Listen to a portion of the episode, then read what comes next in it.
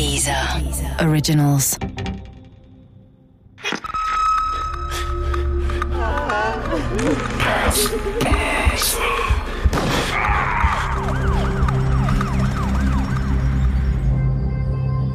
Unter Verdacht Teil 4 Michael bestritt, etwas mit dem brutalen Überfall auf Alexandra zu tun zu haben.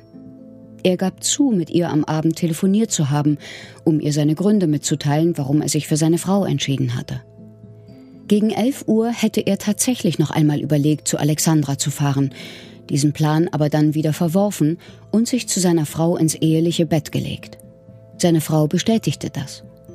Als sie gegen 3 Uhr aufgewacht sei, habe er friedlich neben ihr gelegen. Damit war der Anfangsverdacht gegen Michael ausgeräumt. Alle atmeten auf. Ein Schwerverbrecher in den eigenen Reihen, das konnte und durfte nicht sein. Das war also wirklich auffallend. Alle Ermittlungen gingen in Richtung des Ehemanns. Und das, was merkwürdig war beim Liebhaber, was man hinterfragen hätte müssen, das ist alles irgendwie verschwunden, dem ist man nicht nachgegangen, denn so nach dem Motto, ein Polizist tut doch sowas nicht. Es muss der Ehemann gewesen sein, der ja ohnehin komisch ist und nicht dazugehört. Und ich finde, das war eigentlich der eigentliche Skandal an der ganzen Geschichte. Nicht, dass die Ermittlungen schlampig geführt wurden und dass man da alles Mögliche kritisieren konnte dran, sondern dass ganz bewusst derjenige, auf den der eigentliche Tatverdacht gefallen ist, sozusagen außen vor gehalten wurde und ein Unschuldiger mit diesen Vorwürfen belastet wurde. Sicher atmete auch Alexandras Vater auf. Michael wäre ihm wahrscheinlich ohnehin als Schwiegersohn lieber gewesen. Werner konnte Martin Scholz nicht ausstehen. So muss man das wohl sagen.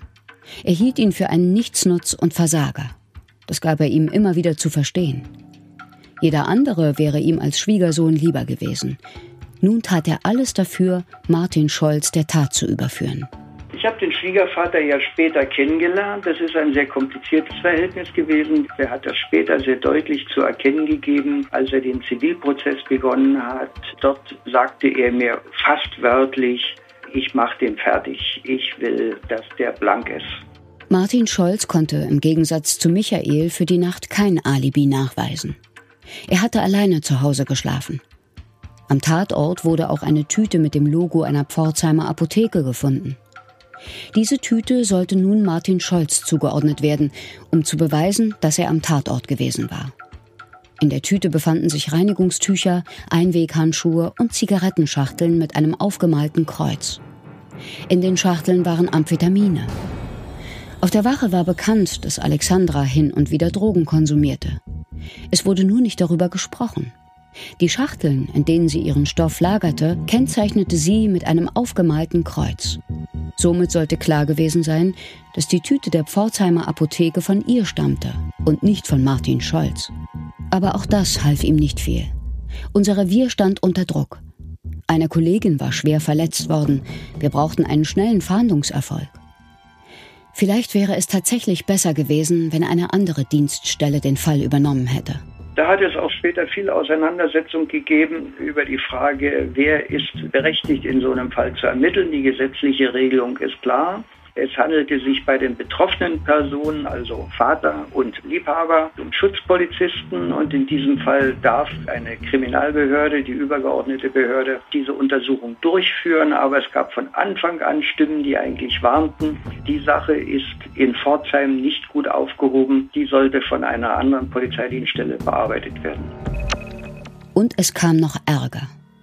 Während Martin Scholz auf unserer Pforzheimer Wache weiter in die Mangel genommen wurde, reinigten Alexandras Vater und Michael gemeinsam den Tatort. Wertvolle Spuren wurden dabei vernichtet. Man hatte schlicht vergessen, die Wohnung zu versiegeln. Ob das mit Absicht geschah, konnte nie geklärt werden. Aber es wurde ganz sicher nicht für wichtig erachtet. Man hatte sich ja längst auf einen Täter geeinigt, Martin Scholz sich mal vorstellen, der Vater des Opfers und der Liebhaber, die trampelten durch den Tatort und haben ihn auch verändert. Und zwar so verändert, dass der Verdacht auf den Ehemann fallen musste. Und das wussten doch alle. Und keiner hat was gesagt, wahrscheinlich aus Solidarität mit dem Kollegen oder weil man halt nicht derjenige sein wollte, der den Kollegen verrät oder petzt. Also das war ein so bodenloses Stück sowas habe ich nie wieder erlebt. Obwohl Scholz hartnäckig leugnete und auch kein ersichtliches Tatmotiv zu erkennen war, begann am 12. Januar 1998 der Prozess am Landgericht Karlsruhe gegen ihn. Am Ende wurde er aufgrund einer vermeintlichen Indizienkette wegen versuchten Totschlags zu einer Freiheitsstrafe von elf Jahren verurteilt, die er in der JVA Heinsheim absitzen sollte. Auf unserer Wache wurde das Urteil bejubelt. Ich habe nicht mitgejubelt. Ich fühlte mich schäbig. Alles war schäbig. Wegen der Gerechtigkeit hatte ich die Ausbildung bei der Polizei begonnen. Aber ich spürte, dass es Gerechtigkeit in diesem Fall nicht gab. Durch unsere Arbeit und unseren verdammten Chorgeist war ein möglicherweise unschuldiger Mensch hinter Gittern gelandet.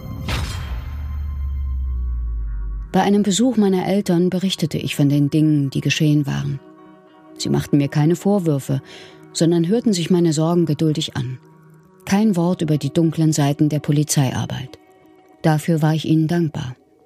Als ich ihnen am Ende meinen Entschluss mitteilte, die Ausbildung bei der Polizei abzubrechen, nickten sie nur. Vielleicht waren sie erleichtert. Ich war es. Nur wenig später lehnte der Bundesgerichtshof eine Revision von Martin Scholz Urteil ab. Er sollte weiterhin hinter Gittern schmoren. Ein gutes Jahr nach dem Urteil regte Alexandras Vater einen neuen Prozess in einem Zivilverfahren an. Er wollte von dem Verurteilten 300.000 D-Mark Schadensersatz für seine schwerbehinderte Tochter Alexandra einfordern. Doch das ging für ihn nach hinten los. Das Zivilgericht nahm sich die Akten vor, erkannte schwerwiegende Fehler der ermittelnden Beamten in dem Fall und lehnte die Schadensersatzforderung ab.